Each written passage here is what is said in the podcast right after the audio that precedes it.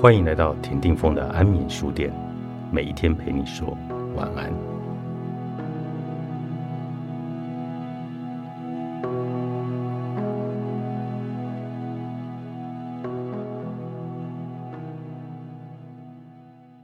在这个人人都想获得他人理解的世界，谁应该首先给予共鸣呢？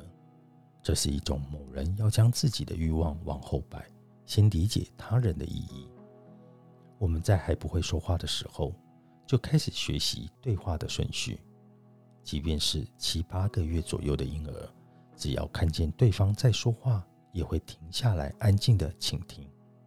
当对方说完，就会开始牙牙学语的回应着。因此，未满一岁的孩子就能学会对话的第一个规则：别人在说话的时候要先听，等待轮到自己说话的时候。我们从婴儿时期开始，就逐渐熟练对话的规则，开始蹒跚的学步。我们会注意到、留意社会的沟通与探索周围的情况。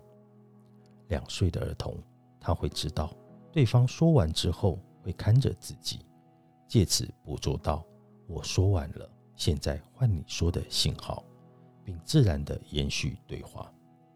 为了与对方顺利沟通，所有的规则。我们都称为语用论。在熟悉语用论的过程中，最重要的会反映出自身学习的文化。比方，对待朋友与对待年纪较长的长辈时，对话的规则肯定会有所不同。因此，就算是年幼的孩子，若不喜欢奶奶送的礼物，也会隐藏着失望的心情，恭顺地说谢谢，因为他能够理解。并认同奶奶想要选择礼物送给自己的心意。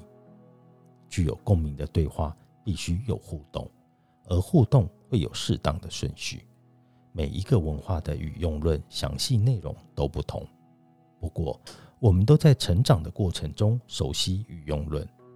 对于身为社会性动物的人类来说，学习语用论是彼此互动共同的必经阶段。两个人。若想心灵相通，时而会需要协商。不过，我们成功和解的经验却出乎意料之外的少。在讨论的场域中，只要出现反对的意见，就会难以保持平常心。更遑论朋友之间出现这样的情况会如何了？在典型核心家庭长大的小孩，因为较少有在众多兄弟姐妹中退一步的这种学习让步的机会。所以，自我主张就会比较强烈，因此与同龄的朋友吵架就会难以和解。因而，大多数人都会认为，与其走一段艰辛的路，从倾听彼此的立场直到和解，还不如走入另一个新团体比较简单。